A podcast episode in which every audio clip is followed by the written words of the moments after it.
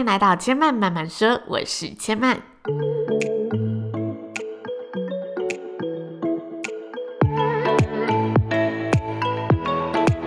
目前频道在 iTunes Store、Spotify、Google Podcast 都听得到。喜欢的朋友，欢迎帮千嫚订阅并留言评论，让更多人可以认识千嫚慢慢说喽。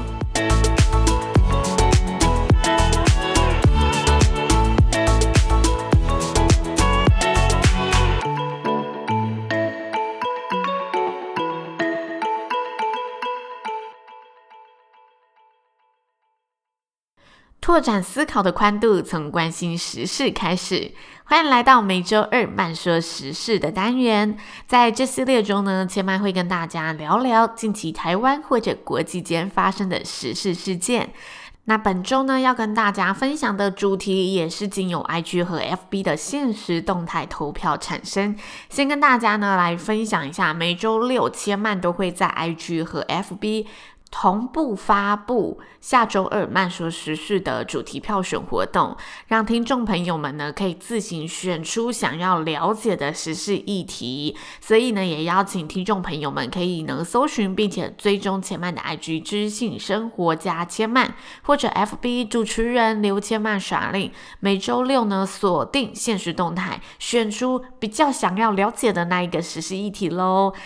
那今天慢说时事的单元要跟大家分享的获胜主题就是十分钟了解台湾与 WHO 的恩怨纠葛。面对武汉肺炎的来势汹汹，国际间最大的公共卫生组织 WHO 呢，也因为疫情相关的前后矛盾言论，引发了各界的关注和讨论。同时，也因为呢，这次的疫情是始于中国，整个亚洲地带都是此次疫情防疫的重点区域，尤其台湾的地理位置跟中国又非常相近，因此能不能让台湾参与 WHO 相关疫情的活动议题，也成为了此次武汉肺炎中国际间相关的热门议题。在本集节目当中呢，千曼将有十分钟的时间跟大家分享第一点，台湾与 WHO 从过去到现在的重点历史。以及第二点，为什么国际间会纷纷出现支持台湾加入此次疫情活动的声音？以及最后一点，从历史上看，无法加入 WHO 对台湾造成的影响事件。那首先就先跟大家一同来分享台湾以及 WHO 从过去到现在的重点历史喽。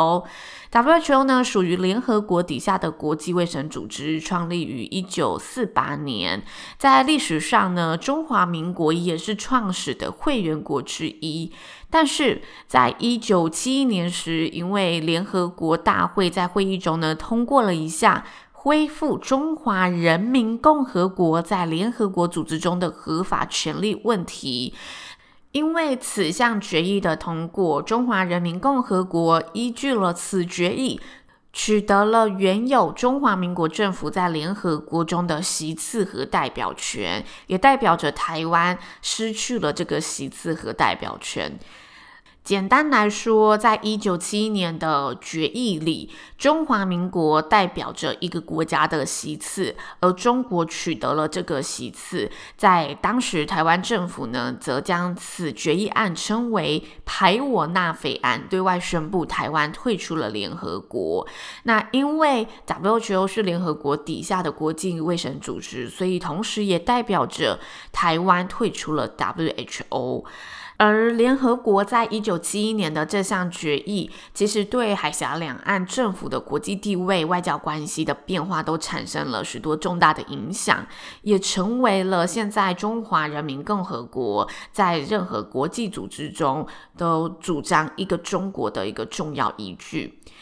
事隔多年，一九九七年起，李登辉总统呢，以中华民国的名义开始积极主动提出台湾要参与 WHO 的要求。那二零零零年到二零零八年，陈水扁执政的时期呢，也尝试以台湾卫生当局、台湾等不同的名称申请入会，但当然都是没有成功，屡试屡败的。直到二零零八年，马英九政府上台。后，两岸的紧张关系稍微的舒缓了。那同年二零零八年，在亚太经济会议上，中国国家主席胡锦涛提出声明，只要台湾声明自己是在一中原则下进行活动，就不会干预台湾参与任何国际活动。那在隔一年，二零零九年，台湾就收到了世界卫生大会的邀请函，同意台湾可以以中华台北的名称成为观察员。同时，WHO 呢也向各国的会员国发送一个密函，这个密函是关于世卫条例对中国台湾省之执行作业准则，说明了台湾的作业规则。那每年。世界卫生大会召开前夕，都会有 WHO 的主席发送邀请函，以年度报名的方式，让台湾呢可以以中华台北的名义参加为期五天的年度世界卫生大会。直到二零一七年五月，蔡英文总统上台后，两岸的关系跟局势又开始紧张了起来。同时间，民进党政府呢也公开拒绝承认九二共识，因此台湾又开始被拒绝在 WHO 的门外，直到现在。那第二点，为什么国际间会纷纷出现支持台湾加入的声音呢？主要的立场有两点。第一点，基于人道立场，WHO 成立的主旨就是使世界各地的人们尽可能获得高水准的健康。维护人的生命健康安全是根据医学和科学为考量，并非依据政治立场。而 WHO 将台湾排除在外，有违基本的人道以及成立宗旨。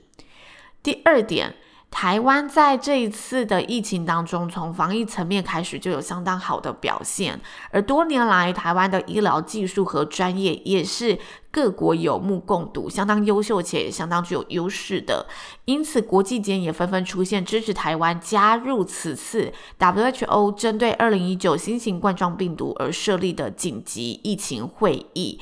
可以呢一同共享。交流情报和资讯，进而达到强化全世界应对公共卫生和疾病的问题。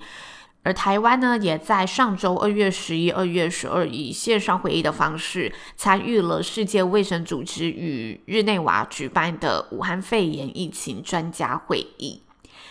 第三点，从历史上来看。无法加入 WHO 对台湾造成的影响事件是什么呢？那这里举出的历史事件呢，有两个大家比较嗯熟悉的疾病，包括了第一个是肠病毒。其实现在我们常听到的肠病毒，在爆发时它是属于境外移入的病毒，当年是一九九七年。在肠病毒爆发的时候，WHO 呢就有通令所有的病毒型给相关的会员国。不过，由于台湾并不是 WHO 的会员国，所以收不到这个讯息，无法在第一时间知道相关病毒的所有讯息，导致肠病毒爆发时，台湾因为肠病毒死亡的病例高达了七十八名。从此后，肠病毒呢也正式的在台湾生根。成为了现在困扰许多小朋友和家长的疾病。那第二个要跟大家分享的历史事件是 SARS。SARS 相信很多人都是记忆犹新的，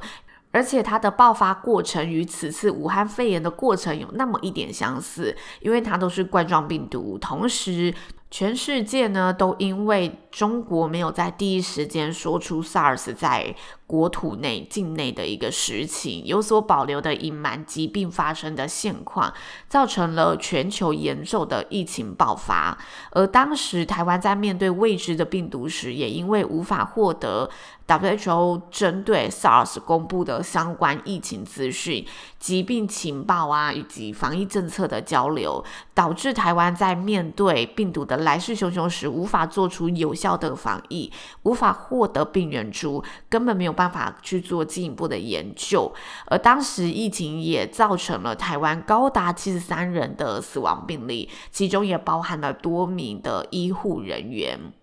其实从事件的回顾中，不少媒体或者学者都会形容台湾如同防疫孤儿一般，面对各种未知病毒的侵袭时，都像孤儿一样，在第一时间只能孤立无援地进行防疫。直到目前为止。虽然日本、加拿大、欧盟代表都纷纷的呢表态支持台湾加入 WHO 的活动中，但中国政府对外的立场仍坚持台湾是中国的内政问题。若台湾需要加入任何国际组织，皆需声明台湾为一中原则，有这个声明之后才可以进行活动。这个立场仍是相当坚定不变的。那以上就是千曼这集针对 WHO 与台湾关系的节目分享内容喽，谢谢您的收听。如果大家听完呢有任何的情资分享，都欢迎可以呢补充留言告诉千曼。千曼慢慢说呢，目前在 iTunes Store、Spotify、Google Podcast 上都听得到。喜欢的朋友呢，也欢迎帮千曼呢一同订阅、评论、分享给更多好朋友们认识喽。千曼慢慢说，下次再来听我说喽，拜拜。